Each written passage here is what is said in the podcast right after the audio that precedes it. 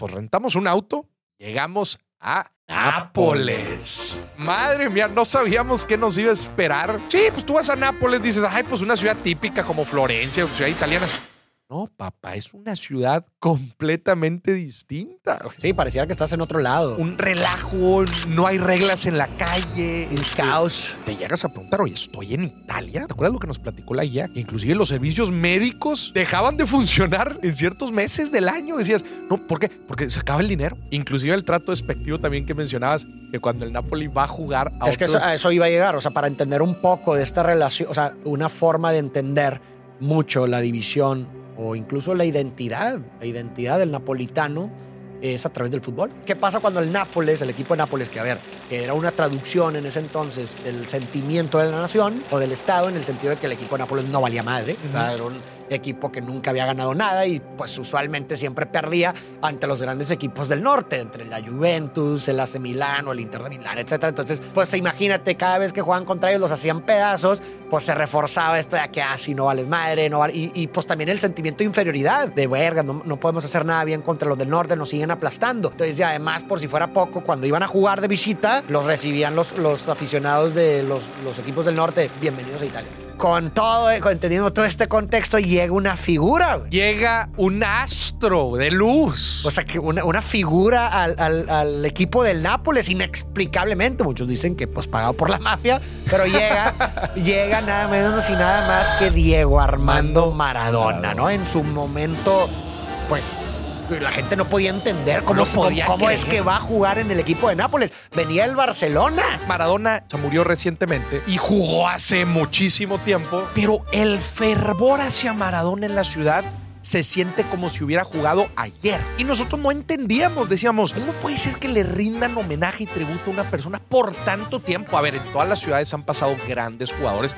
oye, para ponerle al estadio. Al estadio le pusieron Diego Maradona, exacto. El estadio del Napoli ahorita se llama Diego Armando Maradona. Nosotros no estamos muy adentrados al fútbol y con lo que quieras. Entonces imagínate que llegamos a una ciudad italiana y nos encontramos con calles con un sinfín de murales de Diego Maradona, con playeras de Diego Maradona por todas las calles. Imagínense nuestra sorpresa que, güey, ¿por? O sea, por, o sea, sí, yo entiendo que jugó aquí, pero ¿y? ¿No tienen otros héroes o qué? O sea, no, sí, o sea, ha habido muchos jugadores que han, resaltado, pues sí, resaltado mucho los diferentes equipos porque tienen aficiones en diferentes partes del mundo, pero no, no los idolatran de esa forma. Pero luego todo tiene sentido. Entonces, vamos a... Regresamos a la historia. Bienvenidos a Dimes y Billetes, un podcast de finanzas para nosotros los otros. Yo soy Maurice Dieck y juntos aprenderemos de dinero, inversiones y economía. Todo sencillito, con peras y manzanas. Prepárate, que este es el primer día de tu nueva vida financiera. 3, 2, 1. Comenzamos. Señoronas, señorones, el ya tradicional viaje de enero llegó el momento de hacer el recap.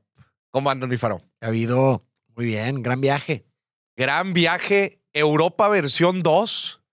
Viaje diferente. A ver, señoras y señores, probablemente siguieron en redes sociales el viaje que estuvimos haciendo con dos sedes principales, que era Roma y Barcelona. Pero un viaje diferente al a los dos pasados que hemos hecho, ¿verdad? El Eurotrip, que fue prácticamente dos, tres días por, por ciudad, y después el viaje a Medio Oriente, eh, en donde también fue dos, tres días por ciudad. Sí moviéndose mucho. Este viaje fue diferente porque el objetivo, platicamos un poco de cómo nace este viaje, el objetivo. Sí, pues bueno, inicialmente el viaje creo que hemos agarrado como que esta idea de viajar en enero porque la temporada es más o menos baja para nosotros. En nuestro jale enero es un mes pues muy tranquilo. Muy tranquilo, No hay tantos eventos, colaboraciones, el contenido lo puedes dejar pregrabado, muchas cosas pues. Sí, está más tranquilo todo. Más tranquilo. Y experimentamos justo el año pasado este, este cuestión de viajar en enero y la verdad pues estuvo bien, muy a gusto porque también es temporada baja de viajes, entonces hay menos gente, está padre, los precios bajan. Entonces como que decidimos mantener esto, pero también en lo personal yo quería como que aprovechar para experimentar un nuevo formato. Eh, tú ya ibas tengo entendido que ya tenías planeado ir, pero nada más a pasar año nuevo en Año nuevo. ¿no? Entonces, como que todo nace por... Eh, eh, tengo el viaje de año nuevo con unos amigos para pasar año nuevo en Madrid. Pero ya habíamos platicado de esta idea de hacer, lo llamamos como retiro creativo, como irnos un periodo prolongado, llámese tres a cuatro, cuatro semanas, o un mes más o menos, ya sin tanto movimiento. Es decir, ya sin tantas ciudades, sino irte tres, cuatro semanas a unas dos, tres ciudades. O sea, pasar prácticamente una semana casi, casi por ciudad. Y lo habíamos platicado. Se presenta la oportunidad de pasar en Madrid Año Nuevo. Decimos, oye, ¿por qué no? Ya que vamos a ir en Año Nuevo, ¿por qué no nos quedamos enero a este viaje que siempre hemos querido? Exacto. Así es, y la idea, bueno, yo siempre tenía como que esta espinita de tratar de expandir mis formatos. Eh, entonces, eh, y conciliarlos más que nada con viajes. Siempre me ha gustado mucho viajar, el- la actividad cerebral que te produce el viaje, ¿no? Siento yo que, pues de cierta forma, el viaje está muy ligado a la novedad y tu cerebro siento que te, te instaura una actividad cerebral de novedad, de alerta, de estar abierto a, a cuestiones nuevas.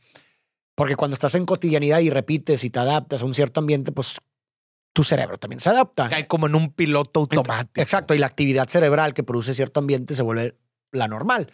Entonces eso también muchas veces hace que pues te cicles o, o los días se vuelvan monótonos o las mismas ideas también se vuelven monótonos. Hay una relación simbiótica entre el ambiente, el lugar en el que estás y, y- y tu mente. Entonces, al estar en, en, en lugares nuevos, digo, no necesariamente tiene que ser un viaje irte al otro lado del mundo, pero Claro. estar en situaciones nuevas, en ambientes nuevos, pues quieras que no produce un estado de alerta eh, en tu mente que te hace más receptivo a lo mejor a ideas nuevas, creatividad, etcétera, ¿no? Muchas veces suele pasar que cuando justamente no tienes una conversación nueva o estás en un lugar nuevo o ves algo nuevo, de cierta forma empiezas a relacionar toda esa nueva información que tienes con la idea, con las ideas que tenías preexistentes y surge ahí la, la idea nueva, ¿no? La creatividad.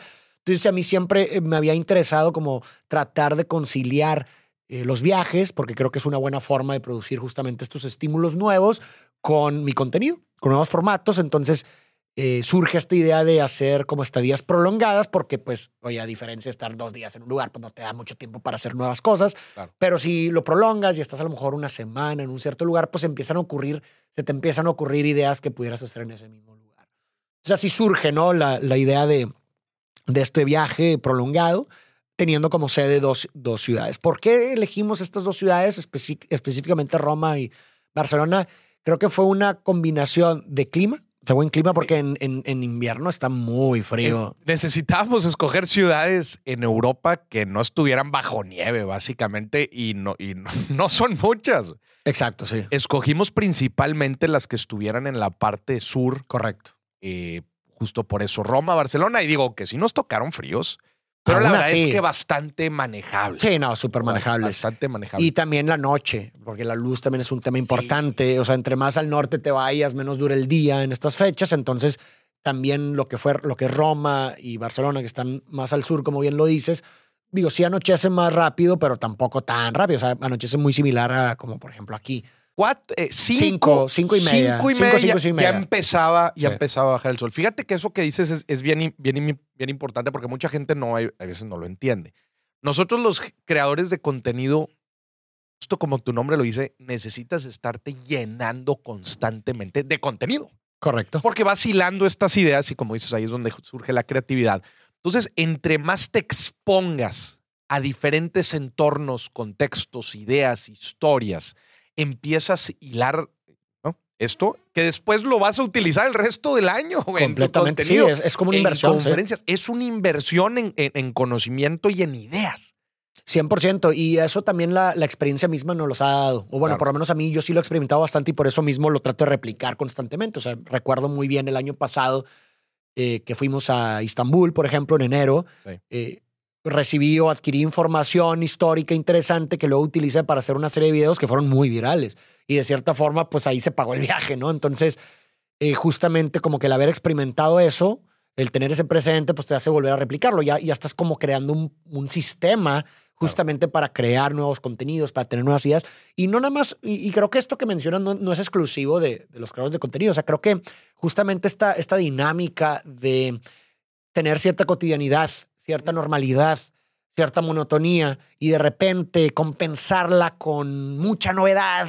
Eh, O sea, siento que independientemente que seas creador o no, pueda ayudarte justamente a, refrescar, esa es, la, esa es la palabra, ¿no? Refrescar tu perspectiva sobre las cosas, refrescar tu cabeza, refrescar tu vida. ¿Sí me explico? Entonces, incluso, pues digo, esas son las vacaciones en sí, ¿no? La gente pues tiene todos sus días, ¿no? De to- toda su cotidianidad trabajando, de repente se va de vacaciones y pues te despejas, te distraes completamente de la cotidianidad, lo que te da cierta frescura, para que cuando regreses, pues bueno, pues tienes nuevas ideas, nueva frescura, nuevos ojos, ¿no? Exacto, o sea, ve, justo eso. Ves las cosas diferente, vas a abordar problemas que antes igual estás muy ciclado y dices, chinga, no le encuentro. le-". Llegas con otra visión completamente. Y fíjate que eso, eso que dices, yo sí me relaciono completamente. O sea, el, el viaje que yo armé en enero, ¿no? Para, Sí. para, para hacer esto, yo sí necesitaba un break, güey. El semestre pasado, el, el, el segundo semestre del año pasado fue una locura. Fueron demasiados viajes. El, el- trabajo estuvo muy, pero muy pesado. Y dije, necesito un restart. Porque Sí. yo no me imaginaba, bajo ninguna circunstancia, empezar el año así, Luego, luego. otra vez en caliente. Yo decía, necesito un break. Y en verdad, ahorita que ya que vamos llegando, digo, qué maravilla. Es, es darle, darle restart a la computadora con nuevas ideas, con mayor frescura, con nueva, motiva- no, nueva motivación, Sí. nueva energía. güey. Entonces, bueno, vamos a empezar platicando el viaje. Así lo planeamos en un inicio. Yo me fui a Madrid en Año Nuevo, tú te fuiste a, A París.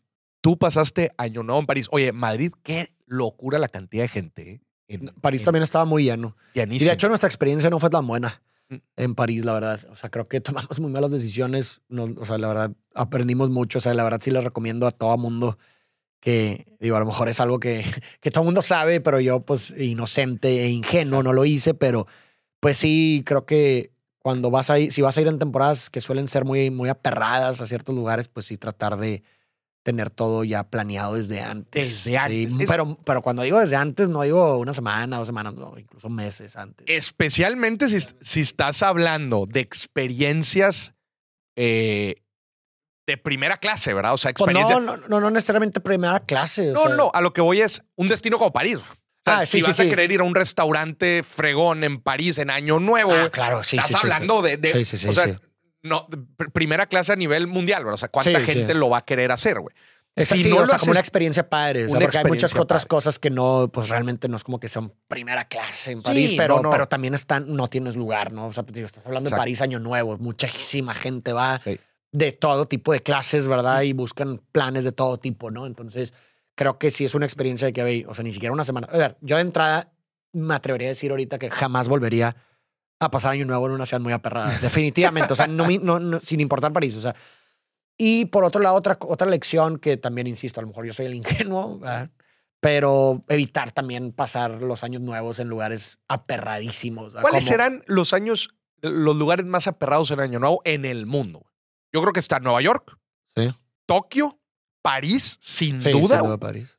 Yo creo que Madrid también ha de ser un. un- Sí, La cantidad pues de gente que había en Madrid era una locura. tal- tal- No sé si Shanghái, algo en China, este, Hong Kong y listo.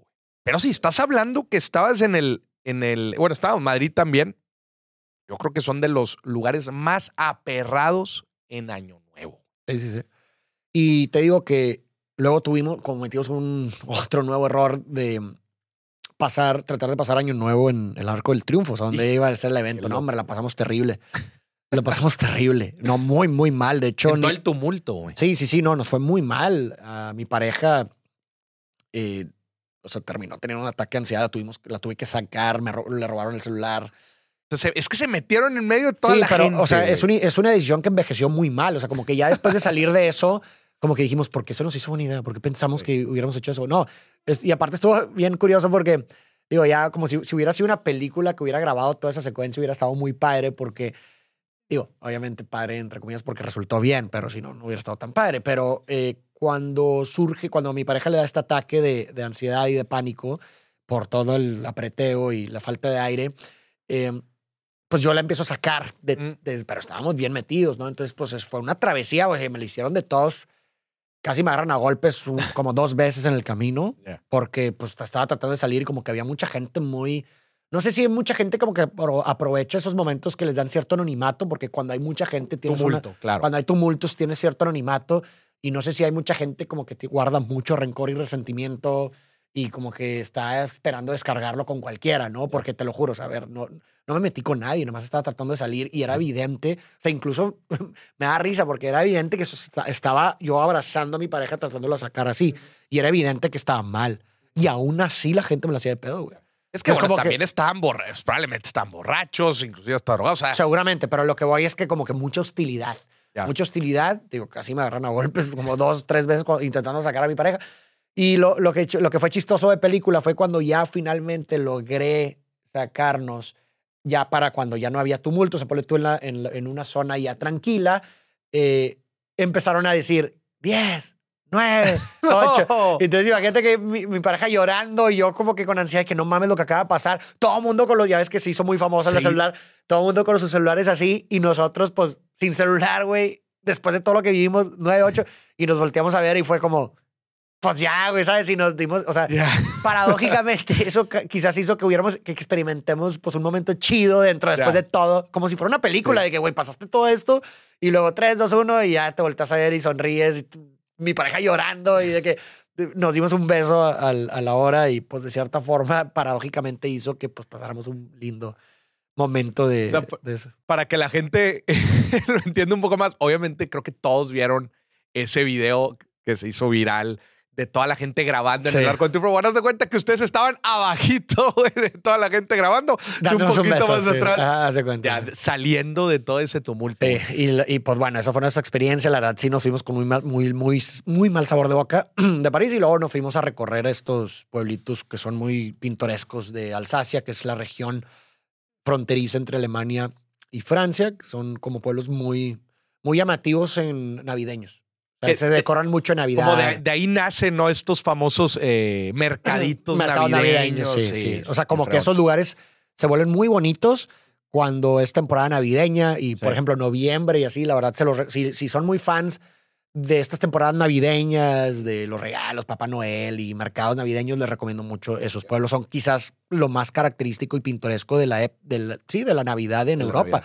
Em, es lo que es Estrasburgo, que es como la, calle- es Sí. como la capital de Alsacia. Estrasburgo y luego de ahí te vas a... Están todos bien cerquita, ¿no? De hecho, agarras el metro ahí a- desde Estrasburgo y haces como una hora a Colmar, a Colmar, que es como el primero que sigue, como el segundo más grandecito. Y luego de Colmar te vas a, a todos los demás, que es Kaises, Kaisersberg, Rickeweir y mm, Eichheim. Y bueno, ahí hay varios. Ese es como el tour, ¿no? Que lo puedes hacer fácilmente en unos tres días. Es justamente la frontera de entre Francia y Alemania. ¿no? Un Sí, de hecho, es un. Alsacia es, es, es una región que había sido históricamente disputada. Se la han Se disputado. la han disputado históricamente. Digo, Sí. ya pues, después de la Segunda Guerra Mundial ya quedó de manera definitiva. eh, bueno, incluso desde antes de la Segunda Guerra Mundial ya había quedado en manos de Francia, pero ya después de la, de la Segunda Guerra Mundial, pues definitivamente no, se, iban a, no Sí. se iban a querer identificar con los nazis. Pero aún así creo que estéticamente, incluso, o sea, culturalmente me atrevería a decir que lo veo mucho más asemejado a Alemania que a- Alemania que a a Francia. Francia. O sea, la, la arquitectura de las casas, estas pintorescas que son de madera, que tienen Muy los, puntiagudas, ¿verdad? las Por puntiagudas y que tienen como estas, eh, estos, estos palos ¿no? de, de madera que se ven como si fueran una decoración, pero pues son como que estru- la estructura, no sé si los has visto, Ok. que es muy pintoresco, muy característico, pero eso es muy alemán. Muy, casas todas igualitas, ¿verdad? Sí, pero muy bonitas, Muy muy bonitas. sí, sí. Y la comida también es una, es, es- es muy alemana, la comida, o sea, sí, de que salchichas y... Sí. Eh, Eh, es vamos, muy a, alemán. vamos a estar tocando varias veces el tema de la comida en este, Sí, sí, en sí. este podcast porque nos tocó experimentar. Digo, tú experimentaste esa comida ¿no? Sí. en Alsacia, yo experimenté la de España, bueno, y también luego en, de Roma. Madrid, y luego la de Barcelona, que no son lo mismo, luego en Roma. Eh, Va a ser un tema interesante, el tema de, de- de la comida que lo vamos a estar mencionando. Pero en conclusión sobre ese punto es, si vas a buscar una, ex- una experiencia de estas, especialmente en una fecha tan, tan eh, importante y popular como es Año Nuevo, en una ciudad tan popular como es París, lo tienes que hacer meses, meses Sí, antes. definitivamente. Y la verdad, digo, cada quien tiene sus gustos y cada quien tiene su carácter y lo que sus expectativas. Yo con esta experiencia sí me llevo que tal vez me hubiera gustado o lo que pudiera hacer si volviera a pasar un año nuevo en otro lugar, elegiría a lo mejor algo muy fuera de lo normal, ¿sabes? O sea, a lo mejor en- Como que algo muy al- alterno. a lo mejor hubiera buscado pasar año nuevo en, no sé, por decirte cualquier cosa, pero Colmar, güey. ¿Sí explico? Ya, o sea, como un ya. pueblo muy bonito, pintoresco, pero que pues no hay tanta gente. Puedes es tener mayor experiencia, más, más íntima y también te sientes que estás fuera. Y a lo mejor puedes encontrar planes chidos. O por, la- o por lo menos si, lo- otra cosa es que si lo te hubiera tenido que pasar otra vez en París, no lo hubiera pasado. O sea, hubiera buscado a lo mejor un plan, no necesariamente un restaurante o algo así, sino a lo mejor algo más íntimo. A ver, me hubiera a lo mejor quedado en la Torre Eiffel, le hubiera comprado un vino en el jardín y... ¿Sí me explico? No sé. O sea, Pero claro, planeándolo un poquito con, Con con tiempo. Acá, acá fíjate que en, en Madrid las calles estaban a reventar. La Gran Vía yo nunca la había visto con tanta gente en la calle. Y lo que pasa en Madrid es algo muy particular porque, platicando ahí con la gente, los madrileños se van. Porque Sí, si sí, ustedes ven la geografía de España, Madrid está en el mero centro. Entonces, toda la gente de los alrededores de las otras ciudades o, comunidades de España se van a Madrid a pasar Año Nuevo. Entonces, en realidad, el principal turismo de Madrid en Año Nuevo son españoles, De otros no lados. madrileños, güey. Entonces hay una cantidad de gente. Y fíjate que a nosotros nos sirvió mucho algo, que fue, teníamos un local operando. ¿A qué me refiero con un local operando? No era local, o sea, no era un español, era un mexicano que había pasado varios años viviendo en Madrid. Entonces se hace cuenta que él conocía todos los restaurantes, todos los lugares fregones, y él nos estaba apoyando con todas las reservaciones. Cambia drásticamente tu experiencia cuando tienes a alguien local o que tenga experiencia en la ciudad solucionándote o- o resolviéndote, que en muchos casos, atención, en muchos casos, esa es la función de una agencia de viajes. sí. La agencia de viajes hay veces te va a comprar que sí, que los vuelos y que te va a conseguir precio en donde quiera. Pero una de las principales funciones de una agencia de viajes, que lo, lo tenemos en varios episodios que hemos grabado sobre ello, es que tienen un local operándote todo lo que De necesitas. acuerdo. Transporte, reservación, es un concierge en el lugar. Y otra vez, esa es la diferencia de que estés batalla y batalla y batalla y batalla consiguiendo lugares, espacios, transporte, que dónde está, que estoy perdido y que no me aceptan el pago y la chica, a que tengas una experiencia fluida. Correcto, sí, definitivamente. Fluida. güey. Definitivamente. ¿Y qué más, pues, eh, también eh, recomendación de para la gente también que, pues bueno, nuestra rutina siempre en cualquier lugar es siempre empezar con un tour. ¿verdad? Pero bueno, todavía no llegamos a Roma. Nada más para dar los últimos pasos. Ah, sí. Este, yo en Madrid, tengo que decirlo, mi comida favorita de todo el viaje, sin duda, fue en Madrid. O sea, lo que comimos en Madrid fue la, la comida, que la tapita, que el pulpo a la gallega, güey, que el, eh, cómo te sirve el pescado, la neta, para mí fue de lo, de lo, de lo más rico.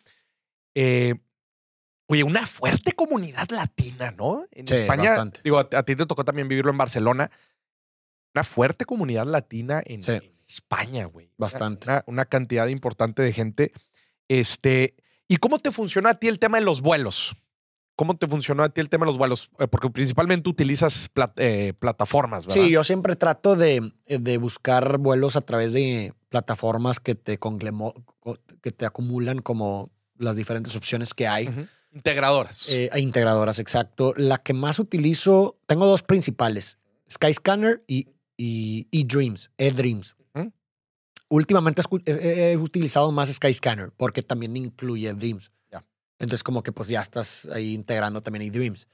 Pero la verdad es que eh, mm, mm, sinceramente estás, me, me- o sea, me gusta mucho, he encontrado muy buenos precios, incluso me ha tocado veces como esta última en las que en Skyscanner está mucho más barato un vuelo que en la misma aerolínea directa. Eso me pasó en este vuelo de regreso que compré, pero estábamos hablando que abismalmente, más bajo, Abismalmente. abismalmente más bajo. O sea, estaba unas seis veces más barato que, que lo que estaba en la eh, aerolínea directamente, lo cual, pues, digo, la única explicación que tengo es que a lo mejor ya los tienen comprados o... Sí, justo, así, así funciona. O sea, estos güeyes compran en, en- en- en bucle una cantidad, eh, obviamente ya súper medido. O sea, tienen bien medido la oferta y la demanda de los Sí, sí, tickets claro, claro. y obviamente las fechas, ¿no? Entonces, estos güeyes dicen, mira, güey, compra estos 20 vuelos, compra estos 20, 20 eh, asientos, se van a vender así, los vendemos. un poquito.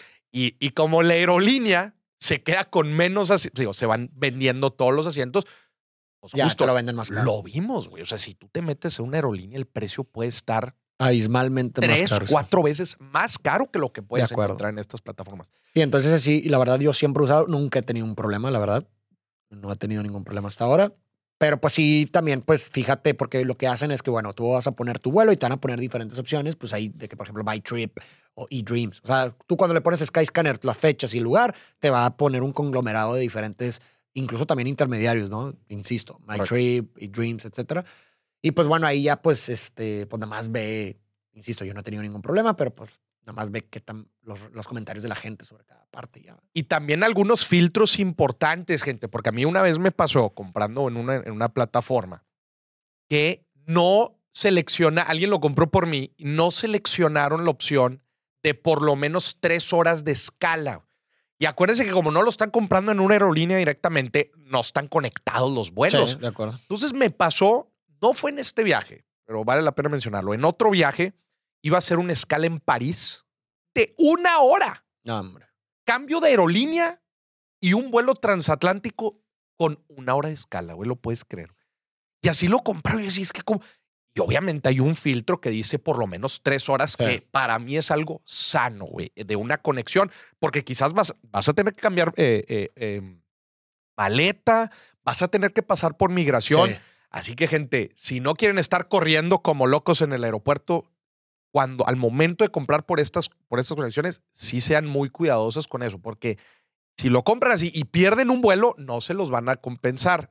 Que si lo compraras, que si lo compraras directamente con la acuerdo. línea, sí te van a apoyar esa parte. Bueno, entonces pasamos eh, en, en Madrid, pasamos en París, en Alsacia, eh, año, eh, Año Nuevo, y nos vemos en, en, en Roma, Roma. donde inicia ahora sí este viaje largo. Correcto. Largo. Sí, lo- la primera semana fue realmente así muy vacacional.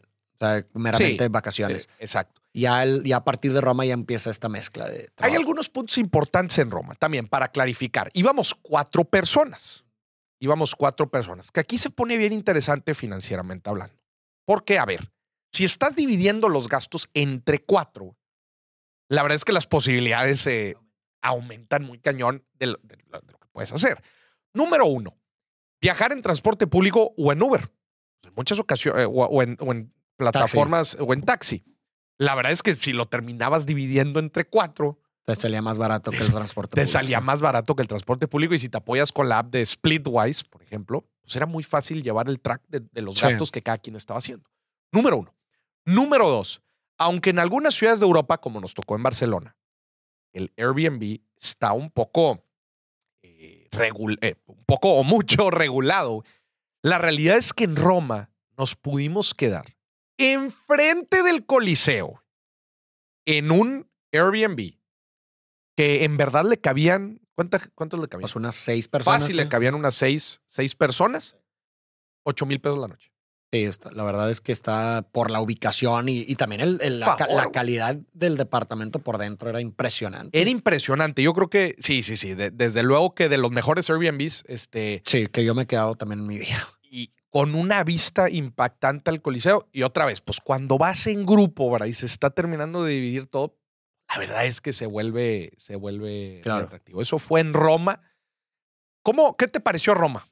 Digo, ya ver, ya habíamos estado, pero esta vez, bajo esta experiencia, bueno, nos platicabas también de la rutina. Nuestra rutina de cajón en todos los viajes. Nos levantamos, café, baguette y al tour.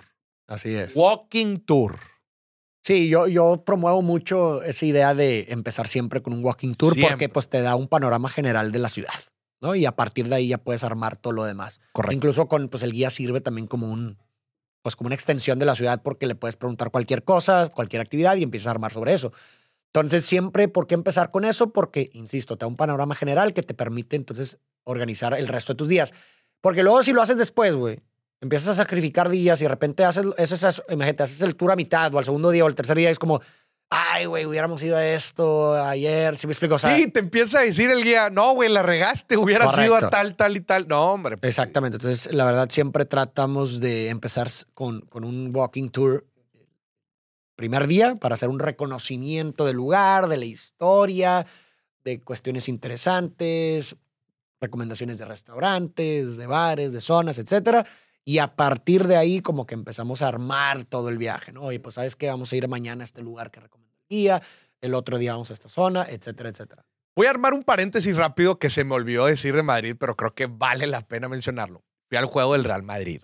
Para mí era un bucket list de vida ir al Santiago Bernabéu del Real Madrid. Compré los boletos en Stop Hop, que por cierto, no, no me gustó que Stop Hop es de esas plataformas que los precios de comisiones y fees y servicio y la chinga te lo ponen hasta el final. Ah, sí, como Airbnb también. Lo que crees que, lo que crees que te va a salir en 150 euros, güey, te termina saliendo en 250, güey. Dice, a la madre, digo, este, ¿por qué no me lo muestras desde, desde un inicio? Y fuimos al, al Santiago Bernabéu, güey, recién remodelado, güey. Todavía no está terminado, pero justo contra el Mallorca de Javier Aguirre, güey. Yo no sabía que estaba jugando Javier Aguirre qué experiencia, güey, ir al, al, Santiago Bernabéu. Qué, qué locura. Eh, eh, ganaron, si mal no me equivoco. Eh, ah, no, no, empataron, güey. Empataron, pero estuvo muy bueno, la neta estuvo bueno el juego. Vimos a, pues no sé, la vibra, güey, es una, es, gigante, güey, gigante el, el, el, estadio, güey. no sirven alcohol, es algo. Sí, eso sí sabía. Que no, no sirven alcohol. Este, la barra se ve impactante así detrás del, de la cancha, güey, de, la portería. Eh, y bueno, pues ese era uno de los objetivos bucket list que disfruté mucho a lo largo de este viaje porque no fue el único partido de fútbol. Esos son como los pros que te dan que darte un poco más en un, en un lugar, ¿no? Que, que, y ahorita lo vamos a platicar en Roma porque yo alcancé a hacer una que otra cosa más. Pero bueno, volviendo, volviendo a, a, a Roma. ¿Qué historias grabaste? En Roma grabamos un como general. ¿Mm? de la ciudad. Un general de la ciudad con ciertas cositas que se nos hicieron interesantes. Eh, por ejemplo, eh, hablamos de eh, un, o sea, el formato este que estamos tratando de crear es como un híbrido entre estudio con campo, básicamente. Eso, Digo, obviamente, ahorita lo podemos decir como mucho más exacto, pero cuando fuimos, estábamos experimentando, no sabíamos todavía cómo iba a ser. Pero grabamos, te digo, esto general que, pues no sé, iba, hablaba sobre la historia de Julio César, por ejemplo. Digo, obviamente estamos hablando de muy breve, ¿verdad? Porque pues estás haciendo un todo. Claro. Y pues ahí estaba en el foro y ahí lo combinaba con escenas del foro romano, ¿no? Aquí fue donde llevaron el cuerpo después de que la conspiración de los senadores con Julio César, lo trajeron aquí y cuenta un poquito la historia. O vamos a un lugar que está bien interesante, que es la, la, la, piedra de la verdad, en donde la gente se forma y mete su mano a esta cosa. Pero como que tratamos de hacerlo interesante, como, oye, ¿por qué hay tanta gente aquí, no? O sea, ¿qué es lo que guarda este lugar? Y pues ya cuento la historia, mientras la gente... Entonces, ¿sabes? O sea, como combinar historiecitas interesantes del lugar con campo pero también con estudio para que te dé un poquito de control el guion, claro. decir cosas que no se te escape nada, ¿va? Sí, porque improvisado, este... Pues luego corres el riesgo de que, híjole, güey, se me olvidó decir esto y demás, ¿no? Entonces, por eso es la combinación de estudio y campo. El estudio para que te dé este control, el guion, ¿verdad? De que no se te escape nada. Y el campo como para darle esta espontaneidad también y ver el lugar, wow, está ahí, lo estás viendo físicamente, etc. Entonces, e, eso grabamos en Roma un, un video y luego grabamos otro video del Coliseo solamente del Coliseo. Solamente, solamente el Coliseo, en donde igual entramos, grabamos adentro. Em, eh, ahí das de cuenta que pues, doy una explicación de las, del significado de cada sección. O sea, pues sí, hablar del Coliseo, de su construcción, de qué se llevó a cabo ahí, cómo, cómo fue, cuál fue el declive, etcétera, etcétera, pero solamente el Coliseo. Oye, y creo que uno también de lo que relaciona a lo que estamos platicando de viajar en temporada baja, porque atención, fuera de Año Nuevo, enero en general en Europa, salvo algunos destinos para esquiar y eso que es claramente temporada alta, pero a los lugares a donde íbamos siempre nos decían, están llegando en temporada baja. Claro. Eh, y en Roma en particular, nos decían, es el mejor momento para visitar Roma. Porque te acuerdas cuando fuimos en verano hace unos años, gente, ¿cómo les explico el calor que hacía en Roma? Que no podías ni caminar, que no fuera en sombra. ¿Te acuerdas que nos aventamos un tour en donde el día iba de sombra en sombra? Y acá, a ver, un poquito el frío, pero, no tanto. sí, no tanto y alcanzas a disfrutar la ciudad de una forma impactante. Así que yo sí lo recomendaría. Eso es una opción. Precios mucho más bajos, este, no hay tanta gente eh, y el mismo frito te permite poder recorrer la ciudad eh, sin, sin, tanto, sin tanto problema. Oye, y ahorita lo que mencionabas del, del, del Imperio Romano, yo terminé de cuadrar muchas ideas con el viaje pasado. Y a mí me sigue impactando, oye, como dicen el mame, ¿cuántas veces piensas en el Imperio Romano? O sea, en verdad es, es impactante la influencia que tiene el Imperio Romano en el desarrollo de la civilización eh, occidental. Güey. Sí, de acuerdo. Como, pues prácticamente. Eh, los cimientos del los occidente. Los cimientos de Occidente, no solo la religión, la carretera, güey, Lo del idioma. El idioma, la arquitectura. O sea, en verdad. Eh, es, es, este, e, es, es bonito conocer toda esa historia para entender. A mí sí se me hace bastante interesante todo ese tema, la verdad, porque justo, o sea, entiendes mucho, pues quieras que no, para muchos de, de los países y la gente de Occidente, pues muchas de las cosas que para ti das por sentado, pues justamente vienen de ahí, como dices, arquitectónicamente, idioma, eh, incluso eh, el diseño de las ciudades. Sí. Sí, la organización, la organización civil. civil. Este, temas filosóficos, este, digo, Grecia, Roma, etcétera. Pero eh, sí, o sea, son, son los cimientos y, recorrer Roma, una ciudad que la mencionamos varias veces, ciudad museo. Sí. Es, un museo andante. Es, es, un museo andante. La neta es que es, es, es muy padre. La comida rica. La comida rica, pero nos topamos varias veces batallando en encontrar proteína. Sí, el tema es que, digo, a ver, eh, sí puedes encontrar lugares muy ricos de la comida italiana. El tema es que puede, digo, no sé, así yo lo experimenté y ya es la segunda vez que lo experimento así, pero sí, bueno, yo sí llego a, a, a lo mejor hartarme un poquito de lo mismo, ¿no? Porque es pasta, pasta, pizza, básicamente, ¿no? pasta y pizza, pasta y pizza. Porque, o sea, de repente si hay uno que otro lugar que puede tener un filete de carne, así, pero pues la verdad, sinceramente, competir con la gastronomía o, o la mexicana en cuanto a carne, pues es, es un poco... Y hacíamos la reflexión de, del dinamismo de la comida mexicana. Es decir, tú en, en Roma, en Italia, pues vas a desayunar, ¿no? ya ves que te venden así el pedazo de pizza ¿va? para desayunar. Y luego para la comida, pues bueno, pizza o pasta. Y luego para la cena, pues bueno, pizza o pasta. La comida mexicana creo yo que es mucho más dinámica en el tema de que tienes platillos de desayuno particulares, aunque todo termina siendo maíz, frijoles y lo mismo de siempre. Pero bueno, te la...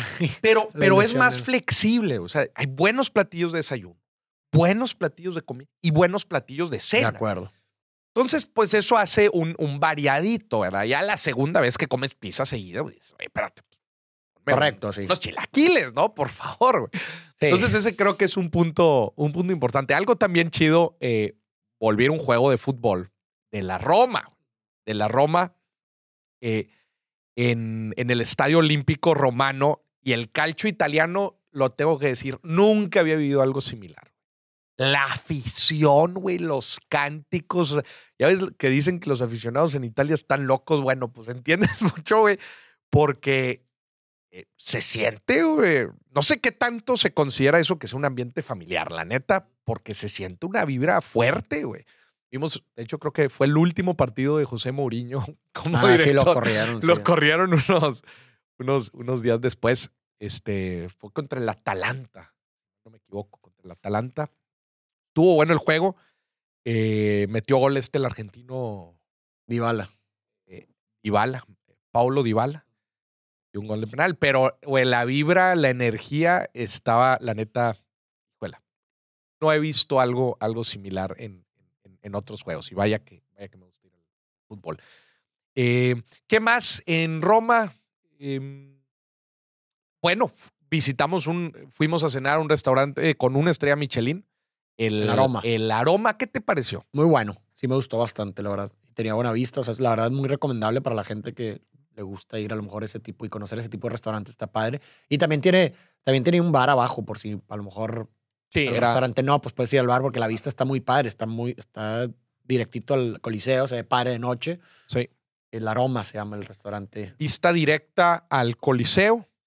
Eh, ¿Cuánto nos salió por chompa? Nos, nos terminó saliendo como qué, seis mil, siete mil pesos. Mexicanos. Sí. Pero bueno, sí, sí, sí, sí. ¿Verdad? Más o menos. Sí. Eh, y bueno, pues es de varios tiempos, pues es comida muy, pues muy, muy gourmet. eh, un poquito de la historia de la guía Michelin, nada más para que la gente lo entienda, pues nace hace algunas décadas con, sí, son las llantas Michelin que tenían antes unas guías cuando no había Google Maps. Tenían las guías en donde te decían, mira, aquí puedes cargar gasolina, aquí puedes cargar, eh, aquí te cambian las llantas, etcétera. Y pues dijeron, bueno, pues, ¿qué otra necesidad tienes en la calle? Pues ir a comer. Entonces empezaron a hacer esta guía y son, eh, les dan hasta, puedes estar en la lista o puedes tener estrellas. Dos o tres estrellas. Tres estrellas, pues es el, es, es el galardón. A ver, si mal no me equivoco, una estrella es, una estrella, entre comillas, significa, eh, si estás en la ciudad, es altamente, altamente recomendado. Dos estrellas es, si estás por la zona, vale la pena que te desvíes, que te desvíes para ir al restaurante. Y tres estrellas es, vale la pena que organices un viaje exclusivamente para ir. Ese es, ese es, es un mame, Y bueno, pues hacen una cat, eh, constantemente los, los jueces pues están yendo a estos restaurantes y califican muchas cosas, ¿eh? no solamente el sabor de la comida, la presentación, el servicio, etcétera. Entonces, sí, eh, recomendado, también con reservación, porque luego este tipo de restaurantes. Pero otra vez, volvemos a los beneficios de viajar en temporada baja. No sé si hubiéramos, porque el aroma, ¿te acuerdas? Lo reservamos como unos dos días, dos, tres días antes. Tres días antes.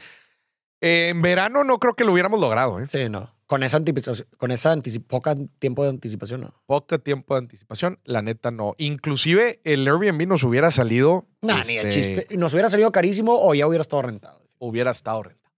Y después terminamos Roma. Ah, bueno, no. Yo hice varias cosas ahí en Roma. Este en esta misión de llenarme de contenido me metí a una clase de pasta para hacer pasta desde cero. Ya, ves que te había platicado. Sí, sí, sí. Traigo este trip de empezar cosas desde cero. El café yo lo muelo, hago el pour over. La pasta también le, he tenido ganas a, empezar a, cocinar pasta, pero desde cero. Desde el huevo, la harina, hacer los tallarines, los cosas, etcétera. Este, eh, entonces, esa parte eh, me metí a una clase en, esta plaza donde es, ¿cómo se llama esa? ¿Cuál? ¿La plaza? La, la plaza donde antes hacían eh, los, los carros con caballos. Ah, Plaza Navona. Plaza, Navona, Plaza Navona, que había un mercadito en Navidad muy bonito. Ahí en un restaurante. Ahí vamos, pues la, clase dura como dos horas y la neta, pues estás en Roma, hombre, pues aviéntatelo. La, la que estuvo muy chido. Y otro día fui a la audiencia del Papa Francisco. El Papa Francisco da audiencias todos los miércoles. Ahí consigues un pase. Yo en este caso, ah, mira, este también es, un punto importante y lo mencionamos en el viaje varias veces. Hay ciertas experiencias que son gratuitas, pero que para entrar ahí, gratuitas o de bajo costo, pero si tú te quieres ahorrar muchos problemas de organización, logística o inclusive saber dónde encontrar los boletos, a veces te toca pagar un poquito más, pero vas con toda la organización. El pase para entrar a las audiencias del Papa es gratuito. De hecho, cuando te lo dan, dice es gratis. El problema es que te tienes que meter a la página, descargarlo y todo el rollo, y luego dice ahí ocho y media, pero tienes que llegar desde las siete de la mañana. Perdón, es a las nueve y media, pero tienes que llegar desde las siete de la mañana, porque si no, no entras, te puedes quedar afuera. Ese tipo de cosas las evitas. Yo me pagué un, yo me pagué un, tour de 15 euros, 300 eh, pesos mexicanos porque hubiera, porque, fuera yo con un guía que te explica todo, la historia del Vaticano, te dice, tienes que estar aquí a las 7 para que aseguremos la entrada, etcétera. Entonces, en ese tipo de experiencias en donde no le quiero fallar, pues vale la pena pagar un poquito más y asegurar la entrada. Y sí, güey, llegué a las 7 de la mañana fuera del Vaticano, hicimos la fila, te va platicando la historia y te vas a formar, güey. Nos platica la historia de la Guardia Suiza, que son estos mercenarios que han cuidado al Papa desde antaño y nos platicó la historia de, de cuando un emperador, no me acuerdo quién, eh, estaba, eh, estaba conquistando el Vaticano. Fue la, fueron 100 sacrificados de la Guardia Suiza para que el Papa pudiera escapar y se fuera al castillo de Sant'Angelo, que está, que está por ahí. Y, y, una vez al año el Papa hace una reverencia a estos 100 soldados suizos eh, de, la Guardia Suiza que murieron. Un rollo, la neta es que te va a platicar la historia y se pone muy interesante. Y listo, entras. Normalmente las audiencias del Papa son al aire libre. Ahora, como estaba el frío, las hicimos en una plaza, eh, en, un auditorio gigante, güey, adentro del, Vaticano. Y da una lectura sea, da un sermón que está bien interesante porque el sermón fue sobre el uso consciente de los recursos del planeta. En pocas palabras, era un Sí, sí, sí. consumidor consciente. En pocas palabras, el Papa Francisco nos, dije, nos dijo, dejen de gastar en pendejadas, básicamente. Este, y está bien interesante porque se avientan el cotorreo en diferentes idiomas. Pues claro, pues es un foro Sí, que va gente de todas partes. ¿eh? y de repente que el grupito de Brasil y hacen un rollo. Y de repente los alemanes y hacen un rollo. Y así, güey, de todo el mundo. Se me hizo una experiencia interesante. Mira, ya para las 10 de la mañana ya estábamos afuera, pero fue una, fue una mañana, la neta, es que bien, bien invertida. Y eso fue. eh, otra recomendación también que lo, que lo vimos padre. Tienen oportunidad de rentarse una bici eléctrica o si lo quieren hacer en bici o si lo quieren hacer en scooter, es bonito recorrer las ciudades en, en este tipo de Sí, vehículos de acuerdo. porque la alcanzas a, a- a conocer toda, ves las, ves las vistas. Caminata para, para la historia, pero si, si les interesa también así ver los diferentes paisajes, es una gran recomendación. Rentarse una bici, una bici eléctrica, un scooter eléctrico y Sí, aventarse. es todo. una gran experiencia eso también, recorrer la ciudad, sí, sí. Y entonces teníamos, pasamos Roma, estuvimos como seis días De acuerdo. y después teníamos como cuatro días antes de llegar al segundo destino, que era Barcelona. Entonces tuvimos un destino intermedio. Rentam, pues rentamos un auto y nos fuimos hacia el sur.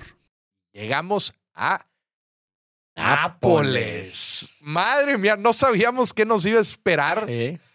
Oye, como, como nos dijo, como aplicamos lo mismo, walking tour.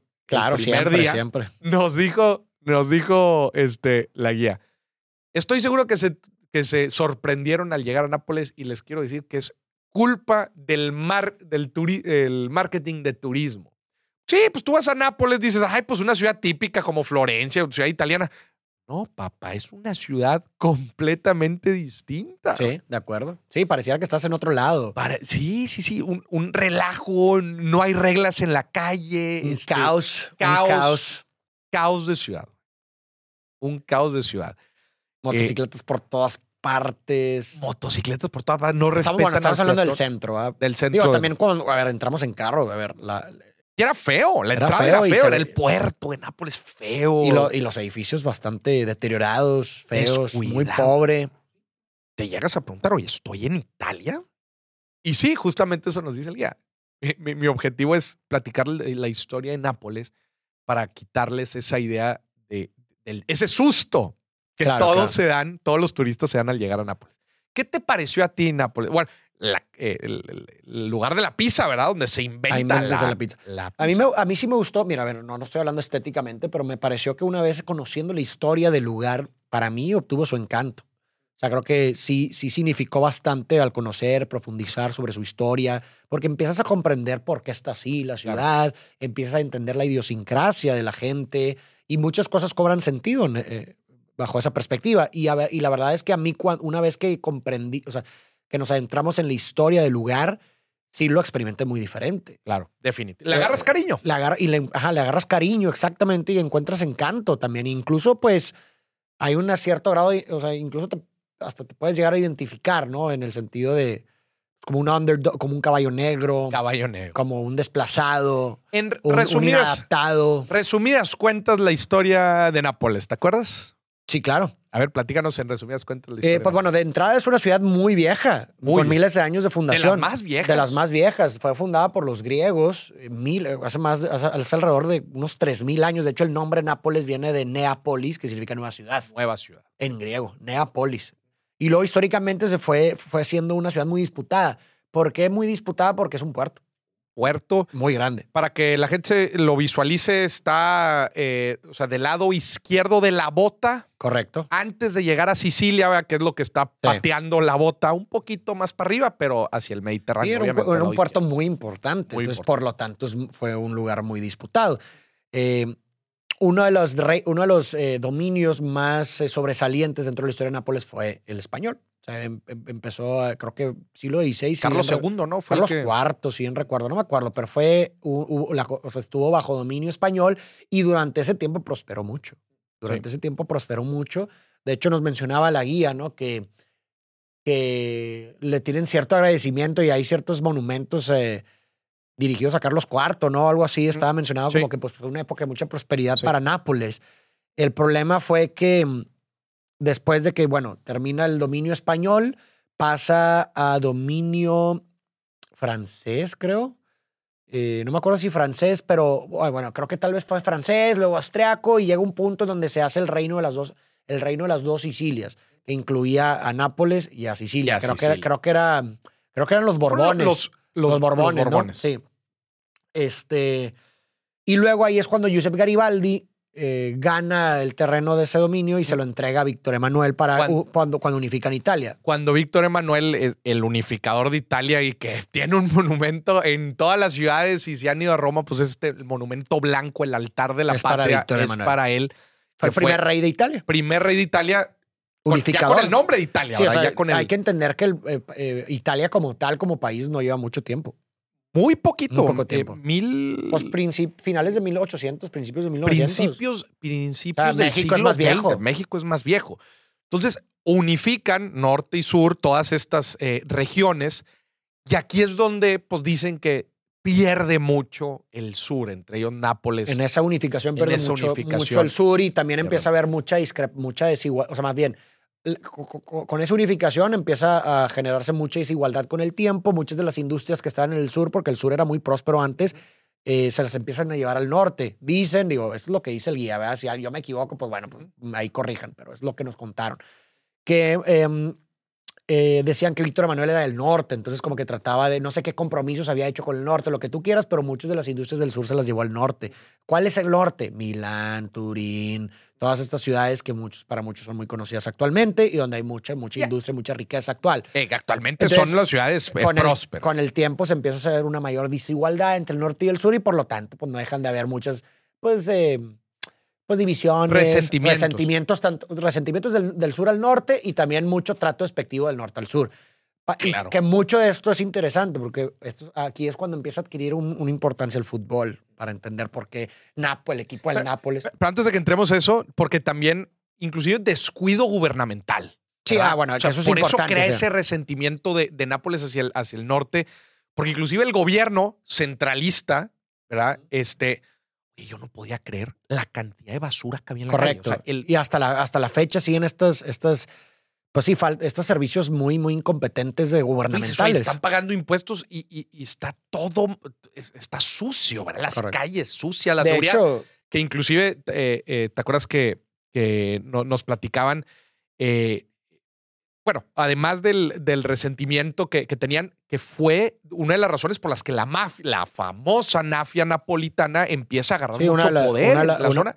una de las más eh, brutales de, de, toda la historia, por, justamente por lo que mencionas del vacío de poder. O sea, eh, Nápoles y el sur empieza a ser un lugar muy desatendido, con mucha desigualdad, insisto, pues, desatendido, desatendido por los gobiernos, sin oportunidades. Eh, sin atención, pues hay un vacío de poder que aprovecha justamente la mafia y pues para tomar control y durante mucho tiempo, ahorita todavía existe esa mafia, déjame, te recuerdo el nombre porque es que siempre se me olvidaba el nombre porque tiene, o sea, eh, la mafia napolitana tiene un nombre, nombre, un nombre particular que todavía existe, Camorra, güey. La camorra. La Camorra.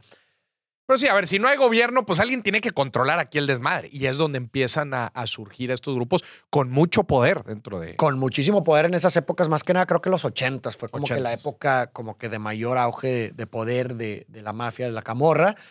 Y el tema es que eso también aumenta el, pues la, división o, el, o el trato despectivo del norte al sur, como, ah, pues pinche lugar de pobres, de mafia y mucho también mencionaban, ¿te acuerdan? De huevones, como que... Pues, pues, a ver, es la típica, es la típica cuando en todos los países en donde, en donde hay una región más próspera que otra, es de ah, pinches huevones. Pinches huevones. y oye, ¿te acuerdas inclusive, eh, hablando de, de, los malos servicios que había en, en Nápoles, además de la de basura, ¿te acuerdas lo que nos platicó la guía? Que, que inclusive los servicios médicos dejaban de funcionar eh, en, ciertos meses del año. Decías, no, ¿por qué? Porque se acaba el dinero.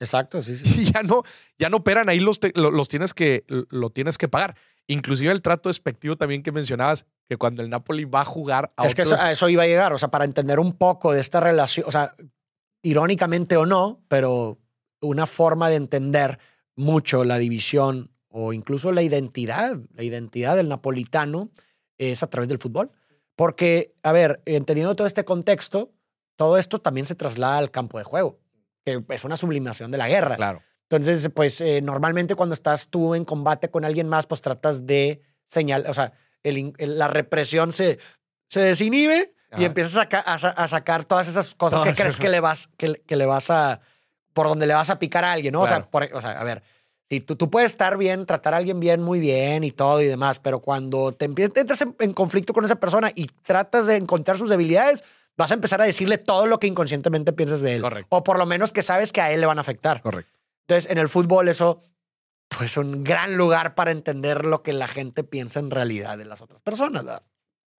Entonces, ¿qué pasa cuando el Nápoles, el equipo de Nápoles, que a ver, que era una traducción en ese entonces del sentimiento de la nación o del Estado, en el sentido de que el equipo de Nápoles no valía madre. Era un equipo que nunca había ganado nada y pues usualmente siempre perdía ante los grandes equipos del norte, entre la Juventus, el AC Milán o el Inter de Milán, etc. Entonces, pues imagínate, cada vez que jugaban contra ellos los hacían pedazos, pues se reforzaba esto de que así ah, no vales madre, no y, y pues también el sentimiento de inferioridad de verga, no, no, podemos hacer nada bien contra los del norte, nos siguen aplastando. ¿Y te acuerdas que les decían? Es lo que eso iba. Entonces, y además, por si fuera poco, cuando iban a jugar de visita, los recibían los, los aficionados de los, los equipos del norte. Bienvenidos a Italia.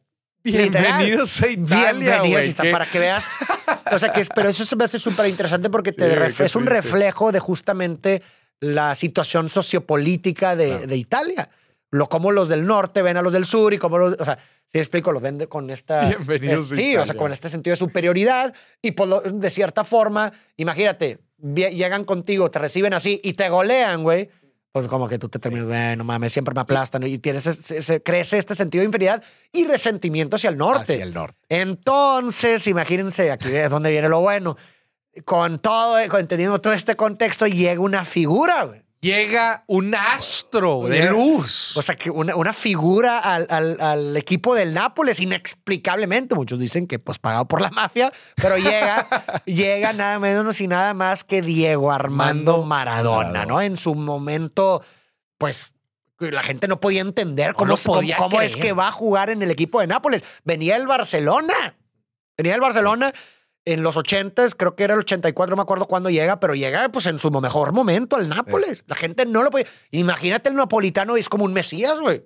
Llega alguien que finalmente nos puede sacar la casta por nosotros frente al norte. O sea, vamos a hablar todo esto desde el punto de vista simbólico, güey.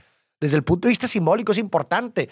O sea, no le podemos ganar en lo, o sea, en, lo real, tal vez, ¿verdad? En la cuestión de Estado, de industrias y lo que tú quieras eh, al norte pero sí en algo simbólico como el fútbol, que se vuelve, se vuelve la representación, simbólica de la lucha entre los dos. Claro. Y, y entonces llega esto, imagínate todas las esperanzas, aparte, algo muy interesante para entender la identificación con Maradona es que justamente con todo lo que hemos hablado del Nápoles, que es una ciudad pobre, de las más pobres de Europa, ahí eh, hay un reflejo con, o, una, eh, hubo mucho, mucha migración napolitana hacia Estados Unidos y hacia Argentina.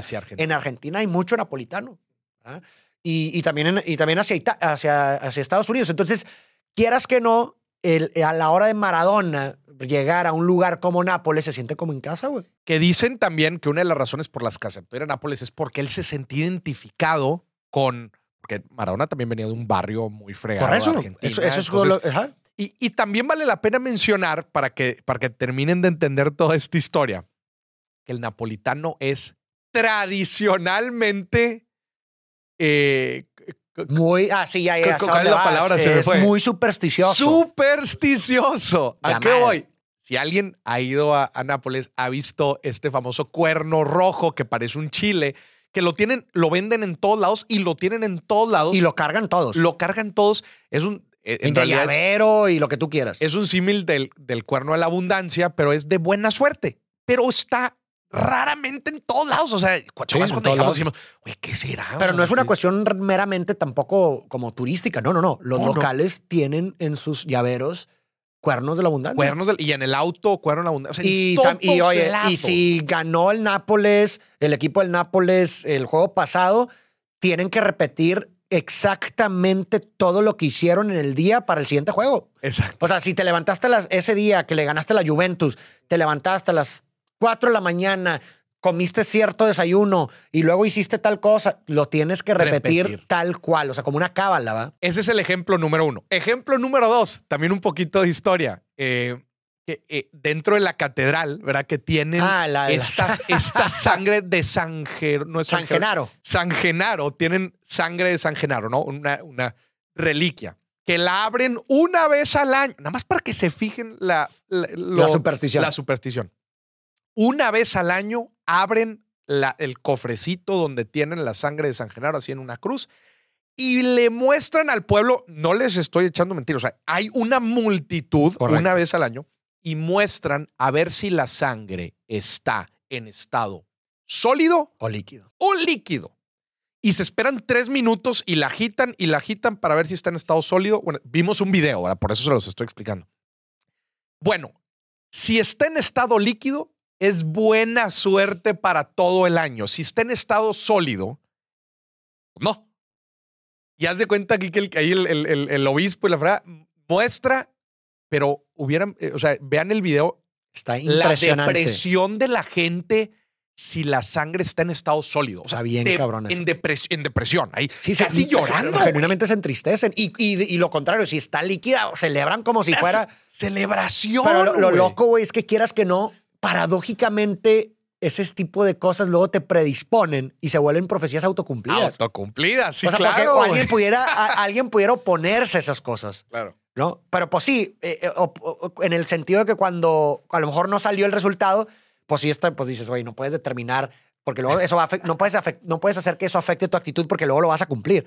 Pero cuando sí sale bien, pues de cierta forma te lo va a ayudar, güey, ¿sabes? Entonces Claro. es como que, pues cada pueblo tiene sus propias tradiciones, pero la historia de eso es que Gregorio era como un sacerdote de Genaro, la- ¿no? Digo, San Genaro era un sacerdote de la región que decapitaron en la persecución de los cristianos y como que esa es la historia que cuentan Sí. de la sangre y como que una, una señora que iba pasando por ahí agarró la cabeza y la guardó Ajá. y que luego poco tiempo después como que el cristianismo se volvió aceptado, que fue cuando el imperio romano adapta Ajá. y acepta el cristianismo y como que la señora dijo, ah, pues de hecho yo guardé esta cabeza de este, del único sacerdote de esta región y demás, que era Genaro, y se la entregó. Entonces como que guardó la sangre, o sea, había guardado la sangre en la cabeza y se las entrega y que hubo una erupción del Vesubio, ¿no? Vesubio, que es el volcán, el que volcán está que está al lado, eh, que hubo una erupción un día y que como que se acercaba la lava y como que agarraron la sangre de este Genaro, ¿verdad? De, de Genaro, y como que el... el Se detuvo. el- el- ajá, no sé si el sacerdote o el pueblo, no sé qué,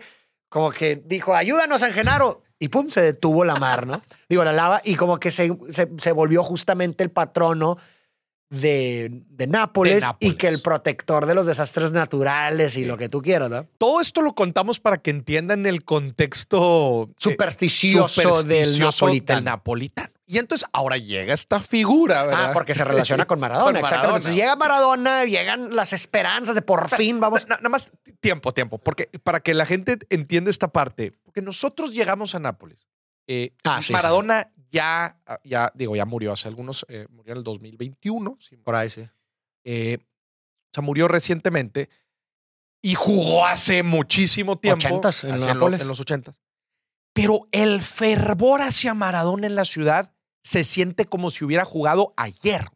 Sí. Y nosotros no entendíamos, decíamos, ¿cómo puede ser que le rindan homenaje y tributo a una persona por tanto tiempo? A ver, en todas las ciudades han Sí. pasado grandes jugadores, pero oye, para ponerle al estadio. Al estadio le pusieron Diego Maradona, exacto. el estadio del Napoli ahorita se llama Diego Armando No, y, Maradona. y- y justo lo que dices, es, o sea, para que entiendan un poco nuestra sorpresa, pues la verdad, nosotros no estamos muy adentrados al fútbol y Claro. con lo que quieras. Entonces, imagínate que llegamos a una ciudad italiana, Nápoles, y nos encontramos con calles con un sinfín de murales de Diego Maradona, con playeras de Diego Maradona por todas las calles. en todas las Imagínense nuestra sorpresa que, güey, ¿por? O sea, por, por- o sea, sí, yo entiendo que jugó aquí, pero ¿y? Ah, ¿No o sea, tienen otros héroes o qué? sea, no, sí, o sea, ha habido muchos jugadores que han, resal- han, Claro. pues sí, resaltado mucho los diferentes equipos con que tienen aficiones en Claro. diferentes partes del mundo, pero no, no, no los idolatran de esa forma. Pero luego todo tiene sentido. Entonces, vamos a Regresamos a la donde está.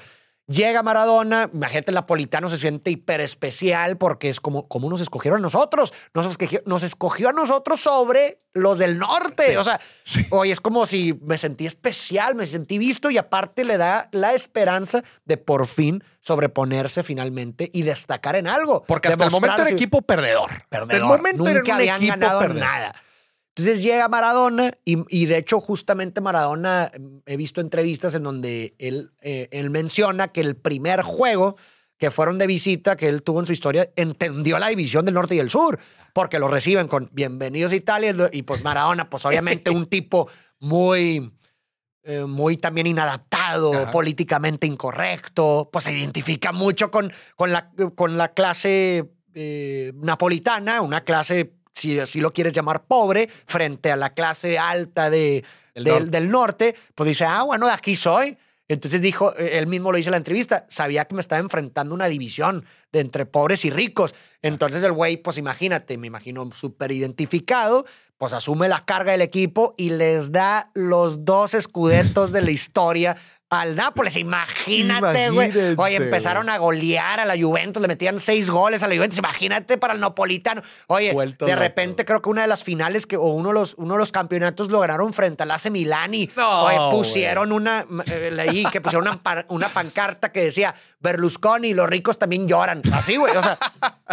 Imagínate. Qué locura. Berlusconi era el dueño de, del AC Milán. Entonces, imagínate para, para, el napolitano, Maradona. Y deja tú, eso en la parte en la parte em, futbolística, que al mismo tiempo es una parte de, ¿cómo lo podemos llamar? O sea, la, parte futbolística representa pues una sublimación de la guerra, pero por la guerra ah, te impones, vences, triunfas sobre el otro, lo dominas, ¿no? Entonces, en, esa parte simbólica, pues Maradona les dio eso, ¿no? Por fin, claro. gracias a Maradona, eh, pudimos demostrar al norte lo que estamos hechos, pudimos ganarle, pudimos tener toda esta revancha y todo el resentimiento que tenemos acumulado. Pero por otro lado, eso por un lado, ¿no? Y pero por otro lado, Maradona identifica como la situación tan precaria del pueblo, que pues sí, el, eh, abandonado por el Estado, eh, servicios estúpidos, y pues él dice, oye, ¿sabes qué? Pues como veo que nadie hace nada por esto, yo voy a empezar a hacer. Entonces Maradona empieza justamente a invertir dinero en beneficio de los, del, pueblo. Varias escuelas. Varias escuelas, hospitales, también incluso con casos específicos que decía, oye, ahí, ahí yo estaba leyendo una vez para que se, den una idea de por qué era tan importante para el pueblo, que estaba leyendo una vez que, que había un caso de una persona que necesitaba una operación de algo, no sé cuánto dinero necesitaba, una niña o algo así del pueblo, y que pues él organizó un juego, o sea, le llamó a todos sus compañeros de, del equipo para organizar como un juego en beneficio, así de que en un estacionamiento y lo que tú quieras, y que el presidente del equipo del Nápoles se había, em, se había puesto en contra, que no, no, no lo organiza. Chavarona le valió madre, güey. Le llamó a sus compañeros, hizo el, el juego a beneficio ahí en un estacionamiento. Imagínate para el pueblo, güey. Sí, sí, sí. Eh, y, y logró recabar el dinero que necesitaba la niña. Entonces, para que te des una idea, ¿no? O sea, lo que ningún político, gobernante o figura de autoridad eh, había hecho por Nápoles durante toda su historia desde la unificación de Italia, Maradona vino a hacerlo en un periodo de, de siete años. Güey. Les, les dio una identidad Ah, o, sea, exactamente. O sea, vino y no solamente los puso encima, o sea, no, no solamente vino como este guerrero que venció y conquistó al norte, llamándolo simbólicamente mediante el fútbol, que les hizo sentirse orgullosos de algo, por fin, o sea, les dio sus dos escudetos y, un, y un, también un campeonato internacional, sino que además veló por ellos como ningún otro gobernante. Entonces, lo impresionante de todo esto, para que la gente entienda aún más, digo, creo que ya están entendiendo por qué lo, eh, lo, empiezan a venerar y, y a idolatrar y lo, sumado a, sumado a, la, a, la, a esta idiosincrasia supersticiosa del napolitano, pues. Maradona se empieza a, a, convertir en una figura mesiánica, divina, ya no, ya no más una persona de carne propia, sino también una divinidad para ellos, que si tú vas ahorita a Nápoles, hay dos patronos de Nápoles, eh, San Genaro y Maradona, son los dos patrones. exacto, está al mismo nivel de San Genaro, pero justo hay algo, o sea, todo esto va construyendo la imagen de, de, de Maradona, algo adicional también a eso es que él fue muy vocal. Por eso, exacto. Él empezó a velar por sus problemas. De los problemas de la ciudad, inclusive se le puso en contra algunos. Eh, él visualizó algunos problemas de la mafia, algunos. Fue muy crítico de la mafia, que es cuando dicen que cuando se empieza a ir él del de Nápoles, le empieza. Eh, como, es que como se, va- puso en contra. Él, él se va desafortunadamente por un escándalo. Exacto, pero, pero por lo mismo de que se le puso en contra a una de las familias más poderosas que tenía, que, que tenía comprado el, el- el- el periódico, justamente le empiezan Le a sacar empiezan a todos, reforzar esos, ese- todos sí. esos trapitos, empiezan a sacar los trapitos para disque eh, quitarle un poco de, de, de legitimidad, de legitimidad. Pero hay algo que lo pone al nivel de San Genaro. Algo después de todo esto Ah, que pero, o sea, construye, pero to- todavía- to- déjame terminar, o sea, para que la gente entienda aún más esto, Sí, o sea, exacto. en el Mundial, Maradona queda campeón en, en el 86, en México 86, no me acuerdo, pero hubo un Mundial en Italia 90, güey, que la semifinal fue Argentina, Italia en el estadio del Nápoles. En el estadio del Napoli. Para que se dé idea a la gente de lo que estoy tratando de decir, había muchos napolitanos que le iban a Argentina, güey. De huevo. Qué locura, güey. Había muchos napolitanos. Porque, a ver, con todo lo que estamos diciendo, tiene sentido. A ver, mucha gente sí, decía, yo- no, Italia, ¿qué ha hecho no por soy mí, güey? Italia, sí, exacto. exacto. Italia, ¿qué ha hecho por mí? Este cabrón ha hecho todo lo que Italia no ha hecho por mí, güey. Y había gente que le estaba yendo a Argentina contra Italia, Qué cabrón. fuerte. Qué fuerte. Y ganó, ¿no? ganó. Italia 90, no, creo que ganó, ganó Argentina. Ganó ese Argentina. juego. Ese Eh, juego Pero para que te des una idea de justamente, o sea, para ese nivel, güey. O sea, el napolitano se, se- se sentía más identificado con Maradona. Y finalmente también, o sea, ya si quieres ponerte muy supersticioso, eh, los únicos, y ya, obviamente después se va, se va de, del equipo, se va a Maradona y pues el equipo, bueno, nuevamente se empieza, Se- se- vuelve que a, a sus lugares. Dos escudetos y el tercero lo acaban de ganar con el Chucky Lozano el, esa- el ahí- año esa- pasado. o sea, si- eso es lo que voy a decir. Si te quieres seguir volviendo supersticioso. Que a ver, si a estas, si así seguimos, en 300 años o 400 años, Maradona ya va a ser una figura divina. Como en- San. Genaro. Ajá, pero ya una figura que ya va a perder toda su. O sea, si ahorita, ok, pues tienes todavía el referente de Maradona humano, Sí, que, ok, sí, sí, sí. pero así, o sea, va a terminar siendo un mito. Ya, Claro. o sea, en, gente en 500 años, ya lo- la referencia real se va a diluir, que ya se va a terminar en una figura de un dios, güey. Una deidad. Una deidad. Pero a lo que voy es que lo que trataba de decir es que. Ah, sí, que eh, nomás habían ganado estos dos- escudetos. Se va Maradona, evidentemente, el equipo que hay en un bache, como se. Pues sí, güey, ¿no? Sí. Y en el 2000, o sea, fíjate, la- o sea, por eso digo, si, si te quieres volver supersticioso, para alimentar la superstición de los De los napolitanos, napolitanos. el Maradona muere en el 2021 o de 22 o algo así. Me imagino que muchos han de haber pedido un campeonato para el Nápoles y demás. Y el mismo año en donde gana la Copa del Mundo Argentina, gana el tercer escudeto. Tú dime si eso no es- No, pues tú dime para el napolitano, te voy a decir, fue Maradona. Sí, fue claro. obra de Maradona, güey. Sí, claro. Fue obra de Maradona y por eso justamente acaban de ganar el Scudetto el año pasado.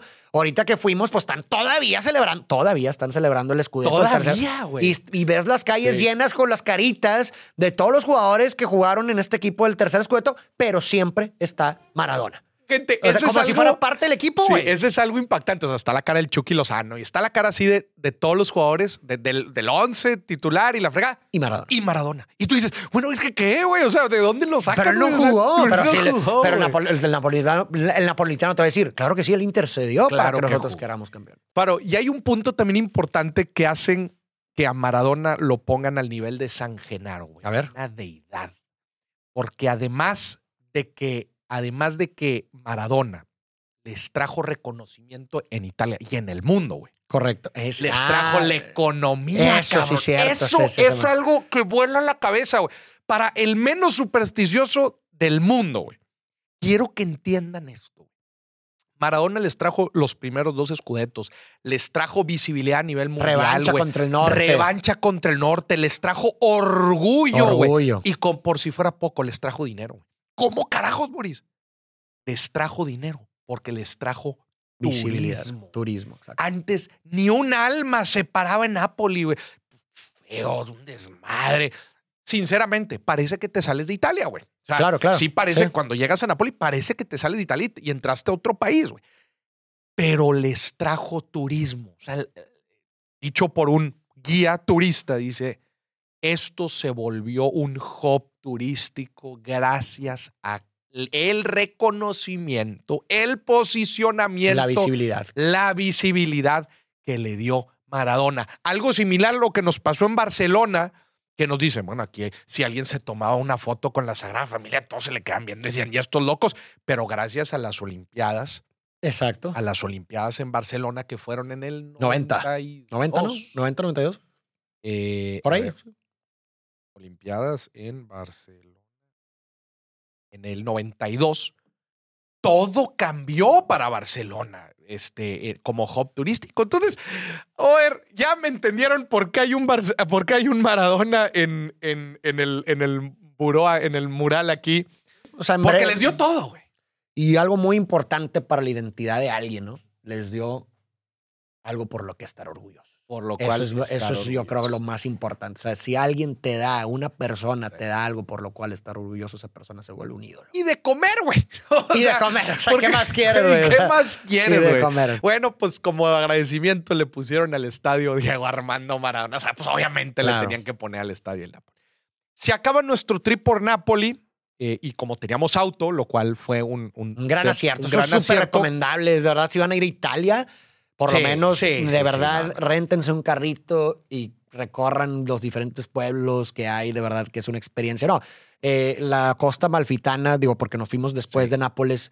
Bueno, fuimos a Pompey, a Pompeya, que impresionante. Es una parada obligatoria. Obligada, gente. Obliga- Obligada. de hecho, creo que también hay, o sea, no necesitas tampoco irte a dormir a Nápoles o algo así. Creo que sí hay eh, day tours, o sea, Ajá. tours de un día que te llevan hasta de Roma, te llevan hasta. Ay, de Roma. Pues son, son como tres horas. Ah, te van a Pompey y luego te regresan. Entonces tampoco es como que necesitas irte a Roma si no quieres, pero es una parada obligatoria en Italia. Es algo de las, es de las cosas más impresionantes que he visto. Es una ciudad que quedó intacta prácticamente de la época romana porque quedó bajo tierra después de una erupción de volcán. quedó bajo ceniza volcánica y haz, y haz de cuenta lo, lo que fue su perdición hace miles de años, la dejó intacta. Paradójicamente fue su Paradójico. protección. ¿Por qué? Porque la desentierran de la ceniza volcánica, güey.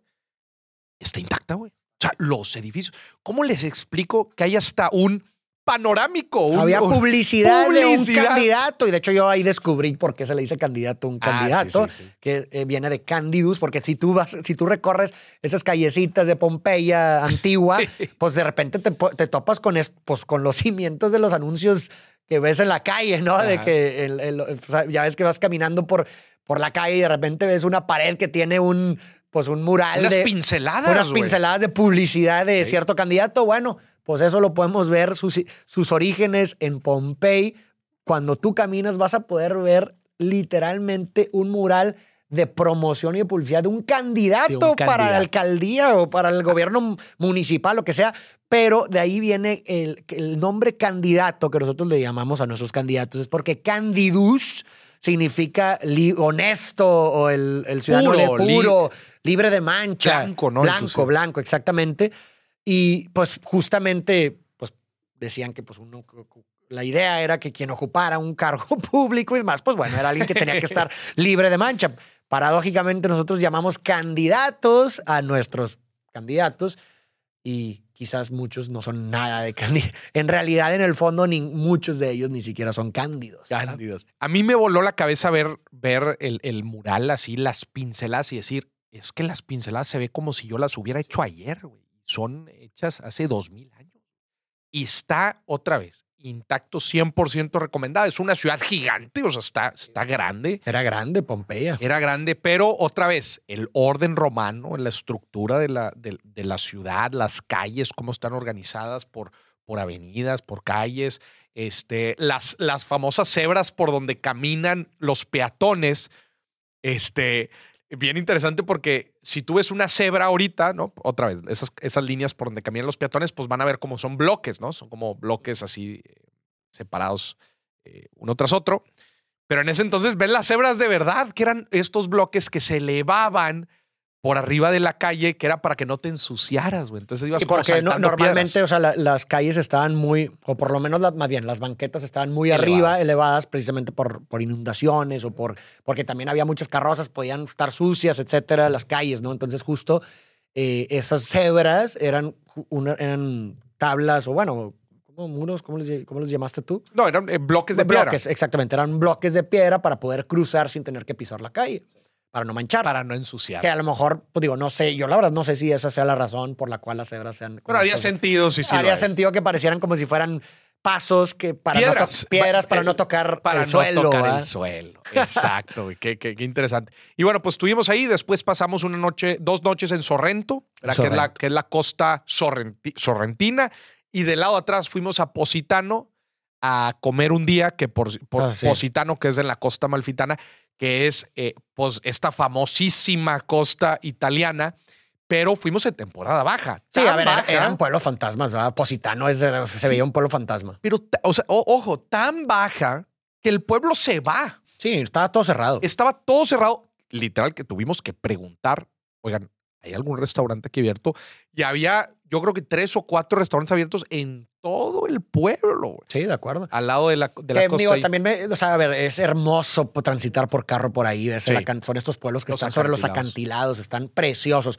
Yo nomás después de haber estado ahí caminado, que insisto, precioso, pero luego me pongo a pensar, oye, y si vienes, ok, en la temporada donde a lo mejor pudieras disfrutar más de eso, que es en verano, o que, ok, sol, también me pongo a pensar, no, hombre, imagínate lo aperrado que se ha de Sí. poner, cabrón, porque pues, son lugares chicos. Acuérdate todas las, las vueltas que hicimos para. Imagínate en temporada alta, eso no. Híjole, güey. Especialmente por la infraestructura del, del, del Exacto, por la pueblito. Es- Es, una sola calle. Una, sola, calle. este, y todas las, y todas los, los, los, este, pues, si se pueden decir hoteles, sea, son, Sí, son chiquititos. chiquitos. Tú dices, Y la playa es pequeña. Y la, playa es pequeña. Entonces, ¿cómo se manejará en temporada alta? Híjola, esa es una gran pregunta, porque otra vez, eh, cuando estás hablando de cosas tan apretadas, todo tan enclaustrado, es difícil pensar cómo le pueden hacer con, con tanta gente. Pero bueno, fuimos a comer ahí, las vistas estaban increíbles. Después, eh, para hacerlo en, en auto está fregón. Eh, regresamos y órale, el camino de regreso a Roma, porque tomamos el vuelo de regreso a. Barcelona, que fue nuestro, eh, Barcino. nuestro último destino, Barcelona. Yo hace mucho que no iba a Barcelona, eh, llevaba como 10 años de, de no ir a Barcelona. Una ciudad increíble. Sí, tiene lo todo. tiene todo, lo tiene todo. A mí me impacta que son un millón y medio de habitantes, o sea, es, es, es pequeño.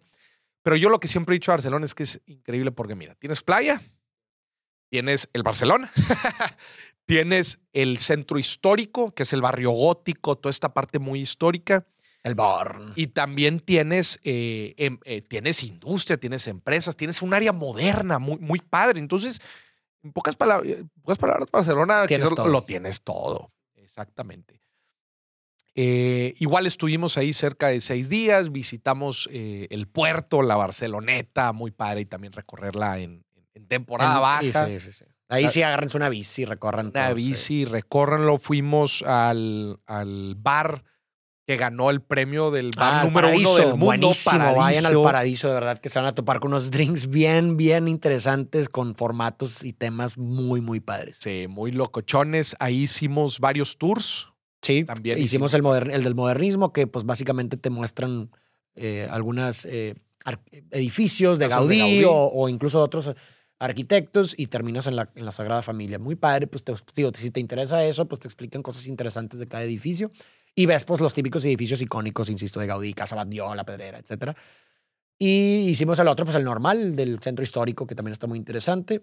Em, digo, ahí tuvimos la fortuna que nos tocó un guía que nomás no éramos nosotros. Entonces, sí, nos dio un entonces tour nos dio un tour buenísimo porque pues prácticamente todo lo que nosotros teníamos dudas, él no las contestaba y abordaba pues los temas que a nosotros nos interesaban. Entonces estuvo súper padre eso. El tema de la regulación en Barcelona está fuerte, especialmente el tema de Airbnb. Eh, Sí. Luego platicando ahí con un local nos decía que eh, tienen que sacar una licencia, que esa licencia se tarda años en sacarla, este, y luego te obligan a tenerlo rentado, porque si no lo tienes rentado, eh, creo que más de una semana, algo así nos dijo, te quitan la licencia. Entonces, ¿qué hace la gente? Pues lo renta, eh, lo renta a escondidas, pero si alguien llega a preguntar, tienes que mostrar por lo menos un contrato de un mes. Entonces, un relajo. A ver si, si- nosotros fuimos apenas unos días, pero nos hicieron firmar un contrato eh, ficticio de que nos estábamos quedando todo el mes por si llegan a preguntar. En general, el tema de la regulación de Airbnbs en, en- en Barcelona está muy, pero muy fuerte. No, yo me acuerdo cuando me metí a la plataforma, no había mucha oferta. No había mucha Sí, no, no, oferta no. de- y, de- y- y también el- incluso el mismo, el, el que nos rentó el lugar, tuvi- no, o sea, tuvo que... sí- Casi una entrevista, güey. No, no, una entrevista y aparte sí me notificó, oye, si te llegan a preguntar, di Ah. que te estás quedando por 30 días. Incluso tuvimos que formar un contrato de que decía que nos estábamos quedando por 30 días por si llegaran a preguntarnos cosas. Digo, X, no tuvimos ninguna complicación, ningún problema. Me imagino que es nomás por cautela y por protegerse. Pero justo, o sea, sí estaban, o sea, como que no, lo que entendí es que el- el- la renta mínima son por 30 Airbnb son días. 30 días para en Barcelona, o sea, la No, pa- regulación. para que no se considere corta Pa- estancia. sí, para, Para que no se considere. Porque si es de corta estancia, necesitas esta licencia que tardan como tres años en dártela. Entonces es, es- es un relajo. Que a ver, ahí también te pones a pensar. Yo, la neta. pues, imagínate que vivieras tú en una torre de departamentos vieja, ¿no? Como es el barrio eh, eh, Gótico. el, barrio, el barrio gótico. ¿no? Que tu vecino esté entrando y saliendo gente todos los días. güey, Ah, sí, nuevos. sí. es un. Híjole, la neta, yo sí. Y la gente se molesta, claro. Y luego muchos van a hacer desmadres. Eso también nos- nos, ruidos, dijeron que en. Barcelona. Y pues también tú te sientes inseguro de que no sabes quién está entrando. No te, o sea, es tu casa, ¿sabes? O sea, la, para los vecinos es como tu zona segura y de repente que hay gente random borracha muchas veces y luego que a lo mejor ellos no son, a lo mejor ellos no son malos, pero arriesgan mucho porque luego meten gente que no Sí. sabes quién es Sí, sí, y que termina robando o algo así. Entonces, claro, claro que se entiende Se entiende. la molestia y, pero pues bueno, pues ahí. Salimos de fiesta un- unos días. eh, oye, está cañón la fiesta en España. Eso hay que no, mencionarlo. No, Barcelona, güey. yo estoy impresionado, no duerme esa ciudad. o sea. La, la fiesta empieza a la una de la mañana. No, y a ver, cuando nos regresamos, bueno, alguna vez que nos regresamos tipo 3, 4, había gente todavía haciendo fila para entrar a O un sea, lugar. apenas estaba empezando y eran, para fila- y algunos, eran filas que seguramente les iban a tomar unos 40 minutos. O sea, ibas a entrar casi a las 5 de la mañana y pues no te ibas a quedar media hora, güey. No. 40 minutos, ni siquiera creo que una hora para hacer esa fila esa hora. O sea, no duerme esa ciudad. En, es- en, en Madrid y en Barcelona la fiesta, digo, y me imagino que en gran parte de España la fiesta está dura. Dura, dura. Eh, altas horas de la noche y, y rácatelas tecno duro. Y bueno, obviamente hay lugares de todo, ¿verdad? Pero, pero sí, si van a salir de fiesta en estas ciudades, váyanse, váyanse preparados. Después agarramos, ya después de esos seis días, agarramos el tren rápido que hace do- dos horas 40 de Barcelona a Madrid. Íbamos hecho madre, güey. Como a bala. 300 kilómetros por hora. Llegamos a Madrid. Gente importante. Cuando ustedes hagan las. eh, eh, cuando hagan las compras. Esto es algo súper, pero súper importante. Especialmente cuando van a otro país. Cuando hagan las compras y si van a comprar algo de valor, si se van a comprar perfume, unos zapatos, un traje, ropa, lo que sea. Mucho cuidado con el tax refund para obtener, para obtener los impuestos de regreso. Se pueden, se pueden ahorrar hasta el 10% de la compra. Nada más ustedes tienen que estar bien vivos al momento de comprar. Enseñan su pasaporte o hay varias aplicaciones de estos ya integradores de, de estos servicios donde tú muestras, escanean, ya está toda tu información y te van a empezar a dar unos tickets. Esos tickets hay que guardarlos, porque ya cuando te vas a ir en el aeropuerto hay unas maquinitas que ahí vas escaneando y validando. Eso lo tienes que hacer sí o sí. Vas escaneando y validando las compras que hiciste, los tickets.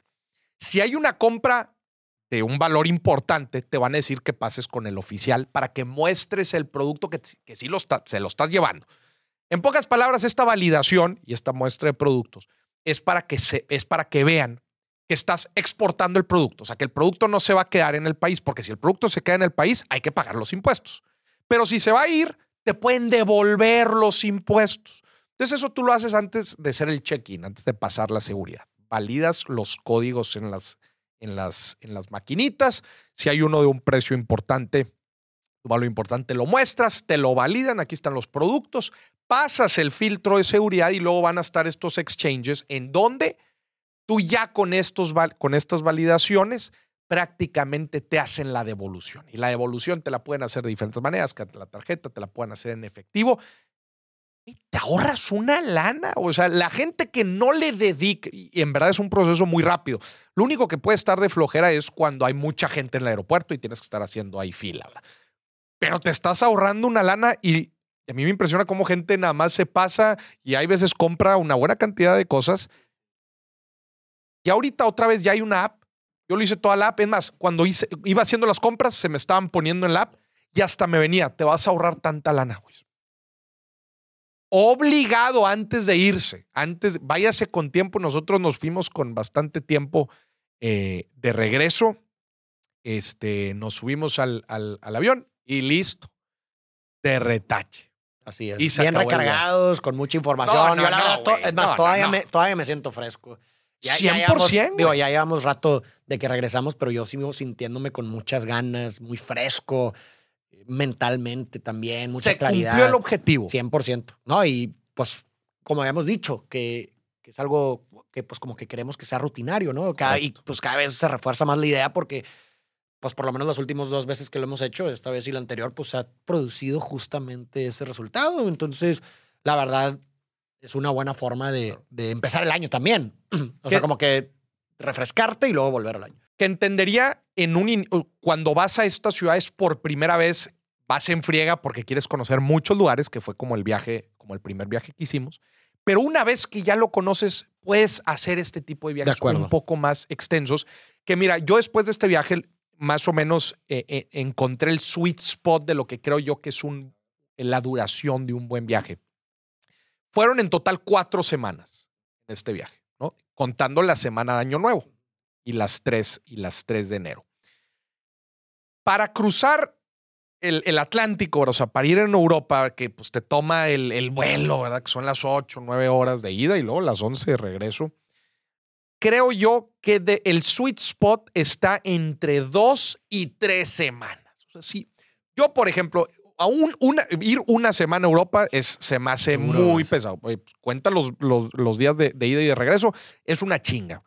Por lo menos dos, tres se me hace el sweet spot, tres semanas. La cuarta en este viaje ya la sentí de, a ver, obviamente se disfruta mucho, pero la cuarta sí dije, creo que ya puedo regresar. Sí, sí, sí.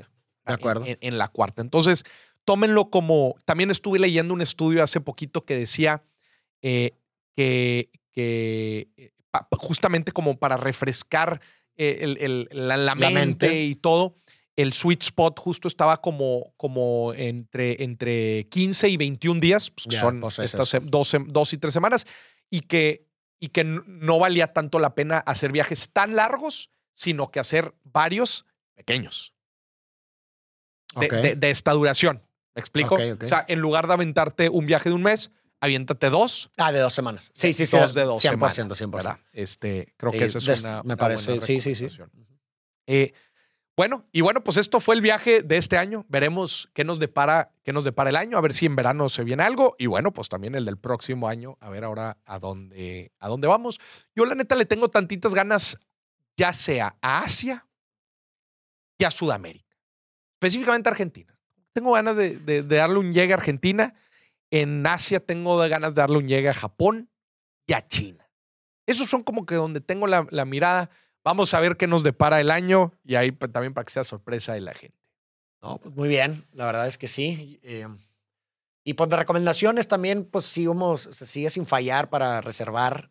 Les recomiendo, pues bueno, para encontrar actividades también pintoresquillas, así disruptivonas. Digo, también hay tours y lo normal de cada lugar, pero creo que conglomera muchas actividades bien padres que puedes encontrar en cualquier lugar. Get Your Guide, muy Get recomendable. Your Guide, muy buena. Y cuando se te atora algo, la verdad sí te ayudan. Bueno, a mí se me atoró una cosa y la verdad sí me ayudaron bastante. Entonces métanse a Get Your Guide. Es también una app y ahí le pones el lugar a donde vas y te ponen todas las actividades. Para tours caminando, busquen Sandemans como siempre, siempre lo pido. No en todos los lugares hay. Cuando no haya lugares, métanse a Get Your Guide. ¿Cómo seleccionamos una actividad? Bueno, yo como, como en lo personal selecciono alguna actividad, trato de conciliar el número de rankings que tiene la actividad con los comentarios. A ver, es muy diferente una que tenga 10 rankings y tenga 5 a una que tenga 10.000 rankings y tiene 4.8. Prefiero la de 4.8, ¿no? Entonces traten de encontrar un sweet spot. Oye, tampoco es como el que tiene que tener a huevo 10.000 comentarios o 10.000 rankings, pero traten de encontrar un sweet spot, a lo mejor mínimo unas 500 comentarios o rankings, pues ya es algo que, pues bueno, ya es bastante gente, tiene 4.95. Eh, así es, en ese sweet spot creo que está la, virtud, la, la buena decisión. Y cu- cuando no hay en Sandemans para los walking tours, pues igual en Get Your Guide hay muchos walking tours en prácticamente todos los lugares. Ahí todo el mundo, todo el mundo pone sus actividades. Y, em, ¿qué más? y en, la, en, en cuanto a la mm, en cuanto a la selección de hospedaje, ah. de hospedaje, Booking, la verdad es que nunca me ha fallado. Yo siempre pongo Booking. Y la verdad es que igual, la misma dinámica, la misma métrica de conciliar número de rankings con estrellas. sea, siempre ese es el sweet spot. Igual también los restaurantes. ¿eh? Restaurantes igual. Igual. Google Maps, nos apoyamos de Google Maps, número de estrellas, número de calificaciones.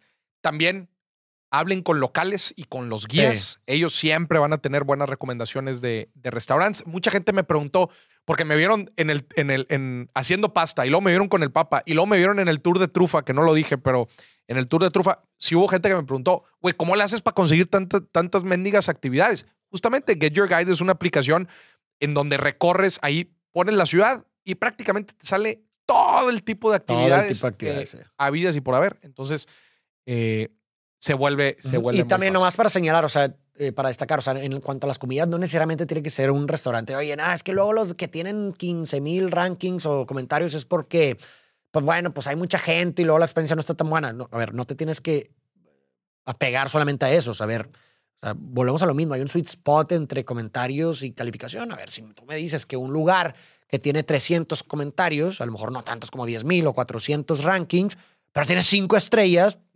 oye, que las 400 personas le dieron 5, pues vamos a ver, ¿no? De hecho, creo que si, no, si llegamos a llegar a un lugar, no me acuerdo en dónde fue, que, que fuimos porque tenía como 500 comentarios, digo, 500 rankings, pero tenía 5 estrellas.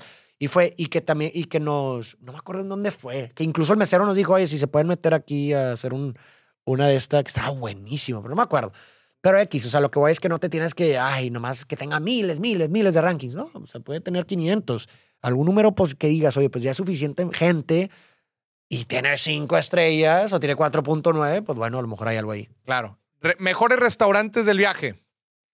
Estoy, estoy buscando aquí el de. El de. El mejor del viaje, creo que sin duda fue el del Vaticano. El del Vaticano fue una, uno de los buenos lugares, si quieres buscamos el nombre. Sí. Yo los- creo que lo puedo, lo puedo encontrar. Estaba al lado de una pizzería, mira aquí, Estaba justo por. Aquí está el, el Vatican City, la Basílica de San Pedro. Creo que ese fue el mejor del viaje, ¿no? El, Sí, sí, sí. Más que lo estoy. híjole, no Mira, eh, ¿dónde está la plaza? Aquí no, yo, yo creo que sí lo voy a encontrar. Aquí está. Eh, restaurante, aquí está. Creo que es. ¿Cómo se llama? ¿No era restaurante Pizzería La Victoria? La Sí, Victoria. aquí está. Es uno de estos. Es, es este. O no, era.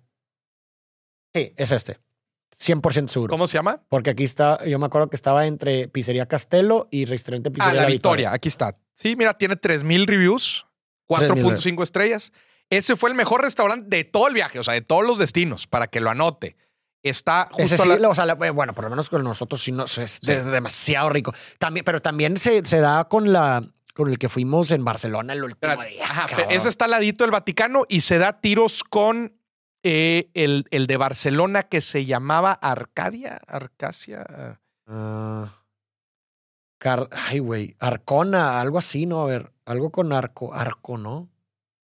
Y algo. Arcano. Arcano. Arcano. Arcano Restaurante en Barcelona. Mira, ese tiene es buenísimo. cabrón. 3,400 reviews, 4.6 No, en Google Maps. Increíble, de verdad, de verdad. Arcano en Barcelona. Y a mí el que me gustó mucho que los llevé en Madrid, Pimiento Verde. Muy bueno. Pimiento el verde. y también verde. hubo uno muy Madrid. bueno que también lo recomiendo mucho en Barcelona que te lo dan, que era la de tapas. Buenísimo que fuimos, que nos dieron un chorro de tapas, que era un menú. Ah, ya, ya. Cerquita del Airbnb. Este, sí. Déjame te digo cómo se llamaba para la gente. Que Era un menú de como cinco tapas, ¿verdad? Sí, ahorita te digo, se llamaba.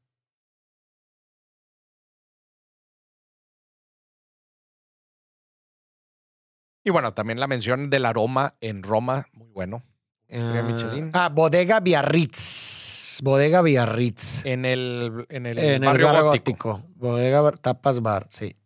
Tiene 5000 comen- 5000 rankings, 4.7. Sí, estábamos. Bodega Biarritz. Biar- Barri- Biarritz. Señoronas, señorones, se acabó. Gracias por acompañarnos en mente al viaje. Si lo va a hacer y toma alguna de nuestras recomendaciones, platícanos qué le pareció. Y esto fue otro episodio de Dimes y Billetes, el Eurotrip versión 2. Nos vemos. Hasta la próxima. Bye.